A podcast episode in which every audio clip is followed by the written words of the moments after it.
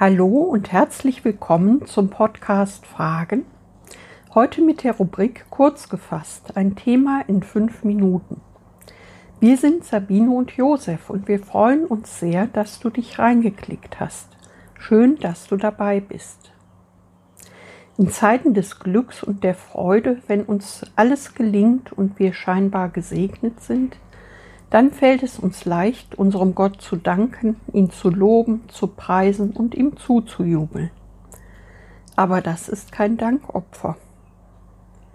Ein Dankopfer ist es, dies alles zu tun, wenn unsere kleine, heile Welt am Zerbrechen ist, wir alles zu verlieren drohen und wir körperlich, seelisch und geistig am Ende sind, meint Josef.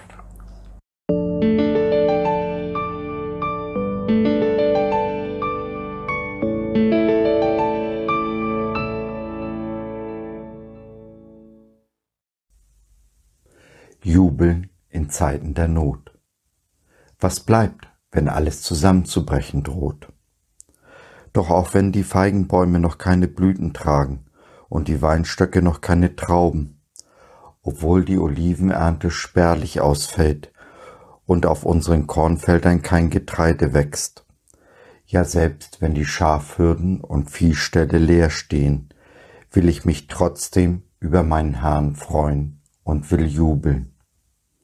Denn Gott ist mein Heil, der Herr, der Allmächtige ist meine Kraft. Mit ihm kann ich so sicher wie eine Gazelle über die Felsen springen und wohlbehalten die Berge überqueren. Habakuk 3, 17 bis 19. Habakuk, einer der kleinen Propheten des Alten Testaments, beschreibt den Supergau einer Agrarnation wie dem alten Israel. Ein bisschen können wir dies als Familie nachvollziehen. Unser kleines Automobil, welches uns so wertvolle Dienste geleistet hat, hat den Geist aufgegeben. Unsere finanziellen, beruflichen und vor allen Dingen gesundheitlichen Aussichten haben sich merklich eingetrübt. Und als Eltern von drei jungen erwachsenen Töchtern kommt man sowieso aus dem Sorgenmachen nicht heraus. Er hat gut reden, der alte Habakuk, wenn er sagt, ich will mich trotzdem über meinen Herrn freuen und will jubeln. Aber wenn man sich ein, zwei Minuten Zeit nimmt, darüber nachzudenken, dann kommt man drauf, dass er recht hat, der alte Habakuk. Was haben wir als Familie nicht alles schon durch und überstanden, bis hin zur Sorge um das Leben meiner Frau. In alledem hat uns Jesus getragen und sicher hindurchgebracht. So schwarz die Nächte auch teilweise waren, kam doch der Morgen, und wir hatten tausend Gründe zu danken und uns zu freuen. Vielleicht hat er sich in diesen Momenten gedacht, warum nicht gleich so? Ihr wisst doch, dass ihr euch auf mich verlassen könnt. Ja, Jesus, eigentlich hätten wir das wissen müssen. Wir haben es so oft erfahren, aber in der Zeit der Not uns nicht daran erinnert. Wir wissen, dass du gerne auf den letzten Drücker kommst, aber du kommst nie zu spät. So wollen wir es diesmal anders halten. Wir freuen uns an Jesus, an all dem Guten, das er uns schon getan hat und noch tun will. Wir danken ihm für jedes kleine Glück des Tages und davon gibt es eine Menge. Und das auch, wenn die Welt untergehen, unterzugehen scheint. Das täuscht. Der Feind will uns einen Streich spielen und uns unsere Freude rauben. Nun, wir haben entschieden, wir spielen des Teufels Spiel, nicht mit.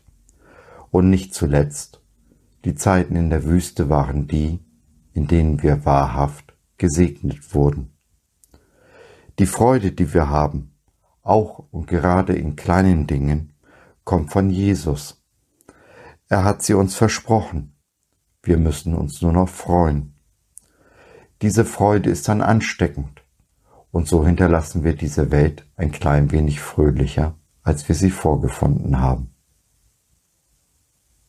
So, das war's für heute. Wir hoffen, du hattest Freude und konntest etwas mitnehmen. Wenn du noch Fragen hast oder mit uns in Kontakt treten möchtest, dann besuche doch unseren Blog www.fragen.biz. BIZ, B-I-Z, steht für Bibel im Zentrum. Wir glauben, dass die Bibel, Gottes Wort, absolut wahr und irrtumslos ist. Gott hat uns lieb und möchte, dass unser Leben gelingt. Dazu gibt er uns in seinem Wort Orientierung und Wegweisung für ein Leben in Fülle, genauso wie Jesus es in Johannes 10, Vers 10 versprochen hat. Was meinst du dazu? Lass von dir hören, wir würden uns sehr freuen. Bis dahin, Sabine und Josef.